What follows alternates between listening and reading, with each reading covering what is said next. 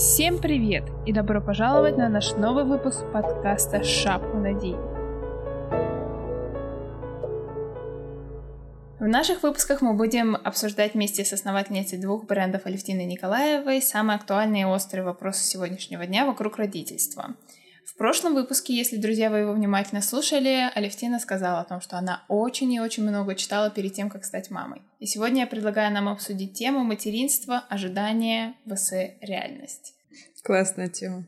Спасибо, что позвали, хотя мы сидим у меня в кабинете, но это, мне кажется, я, при... я всегда мечтала сказать эту фразу. Привет, привет, Кристина. Спасибо. А, давай тогда сразу перейдем к делу. Расскажи, какие у тебя были, возможно, какие-то розовые или зорные такие представления о том, каково это быть мамой.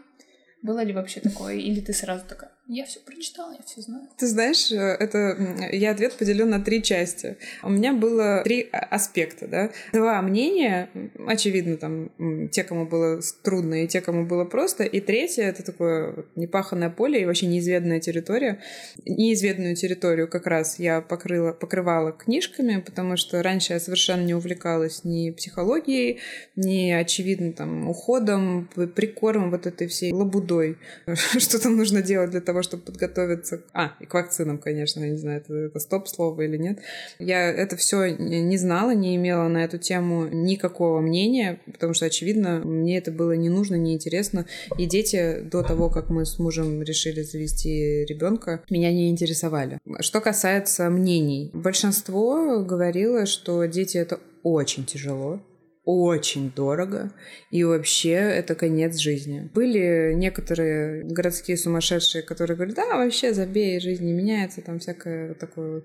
Я... Это, наверное, те мамы, которые иногда забывали ребенку. Ты знаешь, у меня была да, у меня, у, меня, у меня тоже были, но э, я, я бы сказала, что я и тем, и тем доверяла, потому что и те, и те были моими близкими людьми, были и остаются. И поэтому было очень сложно понять, к чему себя готовить, потому что я думала, либо это родители такие разные, либо дети такие разные, либо восприятие разное. Ну, короче, просто я решила вообще никаких ожиданий не строить. И мы с мужем состыковались на эту тему. Ну, давай, мы в одной лодке, мы будем наблюдать за всем вот этим вот. родительство. Вот, да, будем смотреть. Вот если совсем плохо, будем что-то делать. Если совсем хорошо, ну, тоже, да, какие-то шаги. Когда Андрюша появился на свет, мы честно ждали вот три месяца, когда же наступит вот это вот самое тяжело. А, или плохо, или, не знаю, что, что там могло быть. Это, это не наступило. Были моменты, когда было непонятно. Я такой человек, ты меня довольно хорошо знаешь. А, если мне а, непонятно, я иду разбираться. Да, касательно родительства, мне было спросить не у кого, ни у кого из моих друзей ближайших не было вот, младенцев за последнее время, поэтому мне нужно было ковыряться самой. Был вопрос, я задавала Яндексу, или, на тот момент, наверное, все-таки Google. А, видимо, у меня одинаковые шутки будут из подкаста в подкаст. Я задавала вопросы, очень много искала, очень много анализировала, и принимали мы решения с мужем на основании большого количества данных. У Андрея был прикол со сном, с самого рождения. Он Нет, не, спал. не с самого рождения. Это было с месяца. То есть он каким-то образом выдержал месяц, как вот бывает в книжках, знаете, там не в книжках, а вот рассказывают, вот он лежит и спит.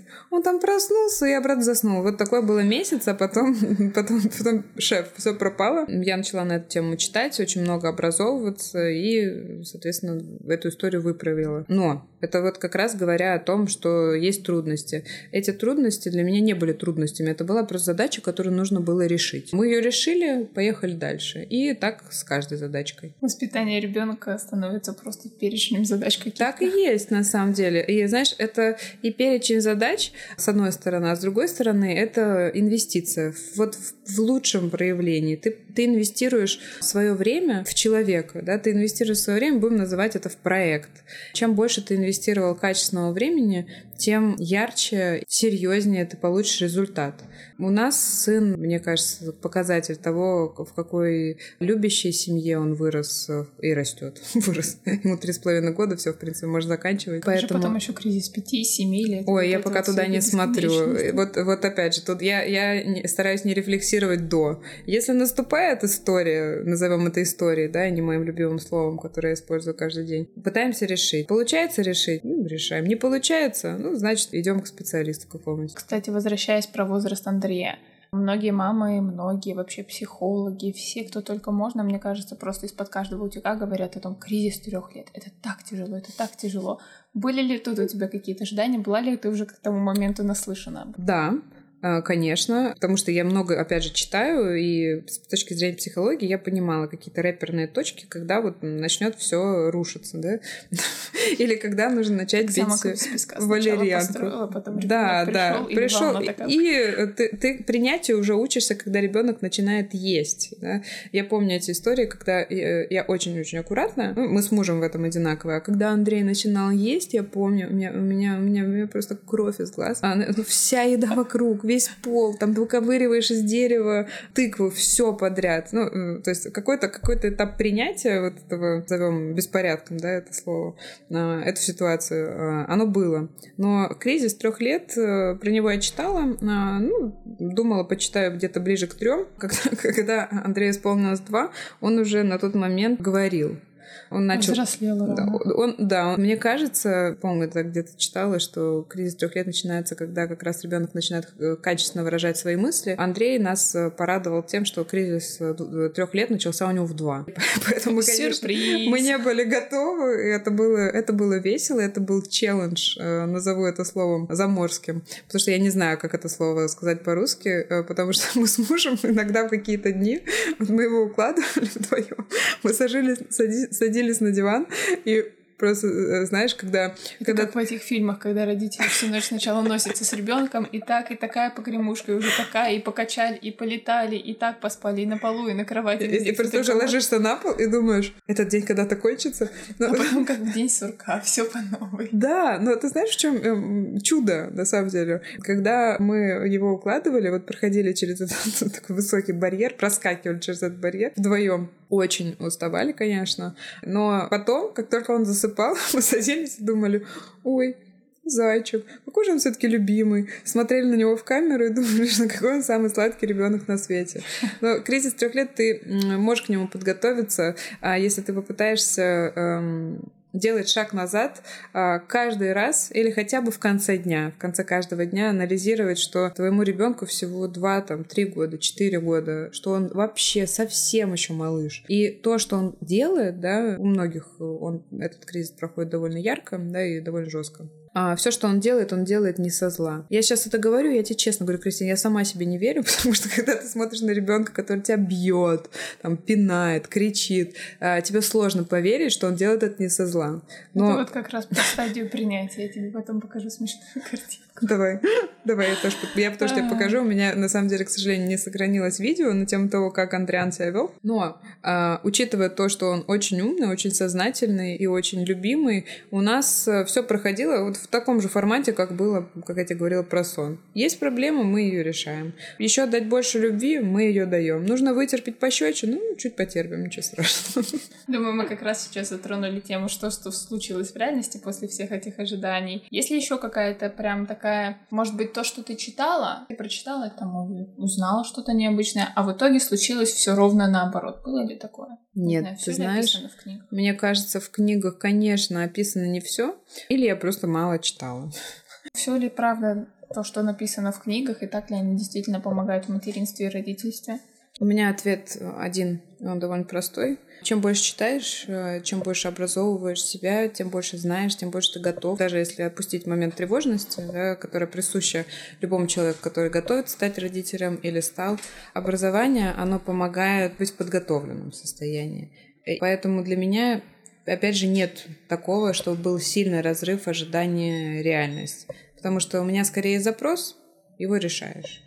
Читайте, друзья. Вот, например, когда придумала книжный клуб, он у меня все-таки а, имеет э, направленность не детскую, да, и, конечно, не детско-психологическую, потому что я в этом совершенно не профессионал. У меня есть только то, что отвечает на мой запрос. Но в книжном клубе у меня большое количество мам, И они все интересуются вот этой детской психологией. Я готовила даже какую-то подборку из тех книг, которые мне помогли. Я могу, мы же можем, да, добавить какую-нибудь ссылочку на тему, на, на этот пост. Мы да? можем сказать, друзья, если вам интересно получить подборку книг от Алевтины по поводу материнства, родительства, да. то мы с удовольствием сделаем это для вас в нашем телеграм-канале. Кстати, вот видишь, я вообще, я вообще не про контент и не про какой не бизнес.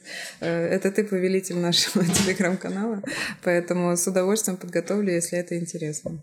Что для тебя является самым ценным и самым незабываемым в родительстве? Вот, может, было, кстати, что-то вот Андрей там уже вырос до трех лет, и у тебя родилась Аврора. Было ли у тебя что-то, что ты уже ждала, что в ней будет то же самое, что было условно во время того же самого возраста у Андрея? Нет. А, отвечая на твой второй вопрос, плохая привычка, совсем не было, и отдельно об этом расскажу. А если говорить про то, что с Андреем, самые классные моменты — это когда он научился выражать свои мысли, да, и выражать свои чувства, я бы даже больше сказала. Когда он говорит «мамочка, я тебя люблю», или когда он целует, или когда он целует папу, и это абсолютно осознанные действия, которыми он иногда оперирует с точки зрения манипуляции, конечно, но все равно, мне кажется, нет, не знаю, есть, есть ли что-то дороже и милее, чем проявление настоящих чувств твоего ребенка. Про сравнение, да, э, то, о чем ты спросила. Ожидание реальность второй беременности и э, второго родительства. Вторая беременность беременность, мне кажется, мы можем это обсудить отдельно, потому что это интересная история, она на самом деле довольно глубокая, да, и довольно длительная для рассказа. Если говорить про ожидания от второго ребенка по сравнению с первым, вот эту, так сказать, фичу я добавила к себе в картотеку всего того, чего я делать не буду никогда, потому что я старший ребенок, у меня есть младшая сестра, и я видела с самого детства, как родители неосознанно, но сравнивают детей. Когда родилась Аврора, я поняла, почему. То есть у меня не было до, до ее появления, у меня не было другого мнения, кроме как то, что это плохо. Да? Сравнивать детей нельзя, там, это порождает психологические проблемы. А когда родилась Аврора, я понимаю, я ловлю себя иногда на мыслях, что ого, она родилась столько же сантиметров, ого, у нее такой же вес. Вот это да, у нее есть волосы, у Андрея не было волос. И понимаешь... Да, наша девочка. Да, да. И но ты понимаешь, что в какой-то момент ты начинаешь сравнивать, ты все равно проваливаешься в эту историю, даже если ты к ней готовилась. И поэтому я себя учу каждый день не сравнивать вообще никаким образом. Мы, может быть, обсуждаем с мужем или с, с семьей с большой, про что было в этом возрасте у Андрюши, что есть в этом возрасте у Авроши, но мы оба учимся не иметь ожидания от ребенка, а дать ребенку развиваться в своем темпе со своими наклонностями, увлечениями с самого начала. Я, конечно, не не мама, но у меня есть младший брат, и я могу тут тоже сказать, что действительно можно условно сравнивать, но назовем это просто количественными характеристиками. То есть не придавать этому какое-то оценочное суждение, что о боже мой, у Авроры три волосинки, а у Андрея в это время было всего две. Как так? Вот, а представляешь, ты не можешь знать, будет ли у твоего ребенка это откладываться в голове как ощущение того, что тебя сравнивают. То есть мне, когда я была в роддоме, приходил психолог, не знаю, наверное, это у них стандартная практика, они, э, и он мне э, рассказывал о том, как относиться ко второму ребенку. В первую Интересно. очередь он говорил, да, о том, что надо относиться к первому ребенку. Э, он говорил, представь себе, что у тебя родилась двойня.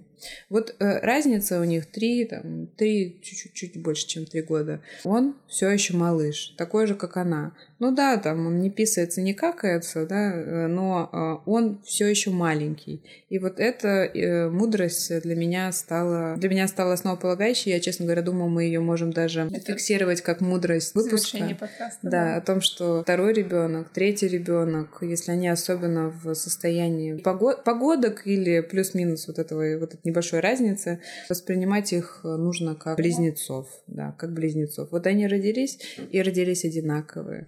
Не вопрос даже одного поцеловал, второго поцеловал. Нет никакой разницы в том, как проявлять любовь. То есть ты целуешь одного, поцелуй другого. Старшему, честно, остается больше любви сейчас, потому что я не вижу разницы, не вижу, так сказать, Аврора это не, за, не запомнит, да, кто ей попу мыл, Андриан э, запомнит. Но это тоже, видишь, перекос. Я сейчас, когда тебе рассказываю, смотрю на это со стороны, понимаю, это тоже неправильно. Нужно попытаться все таки э, как близнецам.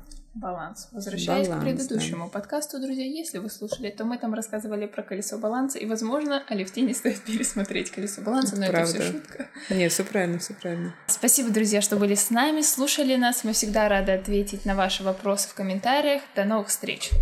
Спасибо.